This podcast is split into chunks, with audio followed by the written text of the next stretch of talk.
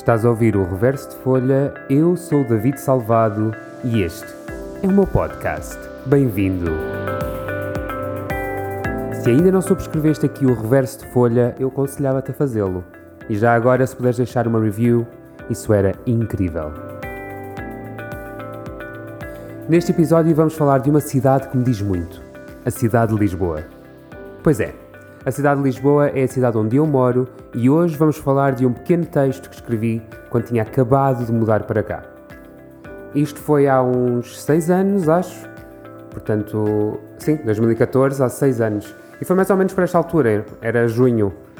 E acabei de perceber que já estamos em junho e que 2020 está a voar.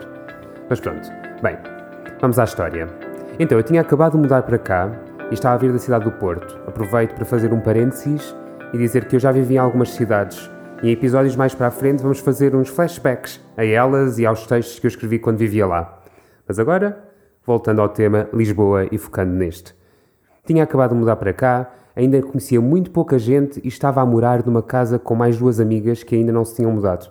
Ou seja, eu mudei-me para a casa uns meses antes de elas se mudarem, em resumo. Portanto, eu estava sozinho, numa casa muito típica lisboeta, ou pelo menos aquilo que eu considero uma casa muito típica lisboeta, daquelas que há mil portas para todo lado, para todas as divisões, e todas as divisões ligam à seguinte, estão a ver? E lembro-me de pensar quando me mudei que havia tanta porta que eu me sentia num labirinto, e que fazia com que eu me sentisse um bocado perdido e abandonado. Ainda por cima a casa estava super vazia, então ecoava por todo lado que não ajudava nada na sensação.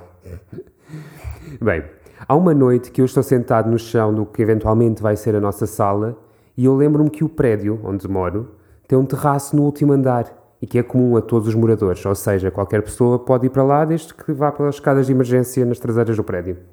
O terraço, só para terem noção, tem uma vista incrível. Lá em cima consigo ver o rio, consigo ver o castelo, consigo ver a ponte, consigo ver a estátua do Cristo Rei. Então, nessa noite eu subo até ao terraço e aquilo tem lá um sítiozinho onde onde dá para sentar e fico lá arejar um pouco a cabeça, aproveitar estar na rua, mas em casa, em resumo. Eu devo ter lá ficado sentado umas duas horas, mais ou menos, e estava só em silêncio a observar e a ouvir a noite de Lisboa. Porque é uma, sensação, é uma sensação mesmo de pequenez incrível. Já disse incrível 30 vezes neste podcast. Lembro-me de sentir muito, muito pequenino, olhar para, para a imensidão de casas, todas sobrepostas umas às outras, meio casinhas de fósforo umas em cima das outras, com as suas janelas pequeninas que deixavam ver as luzes ligadas de casa, e lembro-me que foi esta a imagem que me fez pensar na quantidade absurda de pessoas que vivem neste raio que eu conseguia ver, mas na verdade eu nunca iria cruzar-me com nenhuma, ou com quase nenhuma. E isto fez-me sentir muito pequenino e sozinho naquele momento. E o quão ridículo essa sensação era quando na verdade tu tens milhões de pessoas à tua volta mas quando não conheces ninguém e como cada pessoa está emaranhada na sua vida, de repente, de facto, estás sozinho. Estás acompanhado no sentido físico, porque há gente perto de ti, mas estás só. E esta ideia fez desencadear um sentimento engraçado. E estou-lhe a chamar engraçado de propósito porque não é uma coisa de ai, coitadinho de mim, estou triste aqui, sozinho. Não, é esta noção de, de pequenino, de pessoa individual num coletivo. E é esta sensação, aliada à visão incrível de Lisboa com as casinhas e as luzes, que me vão fazer pensar numa ideia muito simples, que por sua vez dá origem a uma frase muito simples. Estou a falar desta ideia de ai, personificação de Lisboa como objeto animado que dorme. Dorme, mas ao mesmo tempo há vida dentro dela. E isto faz-me perguntar: mas afinal, a noite pertence a quem? E é este impulso, aliado com a simples ideia de Lisboa a dormir, que faz com que eu escreva ali, no terraço, o pequeno texto que vos vou ler. É um texto muito pequeno, como já disse, mas é um texto do qual gosto muito porque me faz retroceder às primeiras noites em Lisboa e àquela incerteza aliada com a aventura e com o novo. Era madrugada, numa noite fria de verão em 2014. Lisboa dorme. Dorme e eu só, numa casa que só por si é grande demais para mim. Mas Lisboa dorme enquanto eu observo a cidade. A noite está fria. Lá fora as luzes nas janelas vão desaparecendo.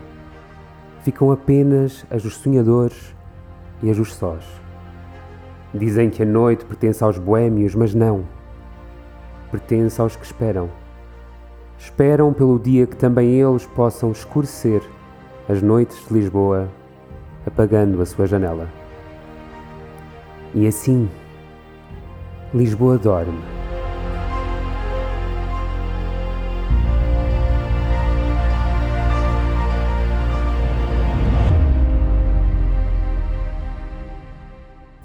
E chegamos ao fim de mais um episódio do Reverso de Folha. Espero que estejam a ficar entretidos com as possibilidades de viagens a que vos posso levar.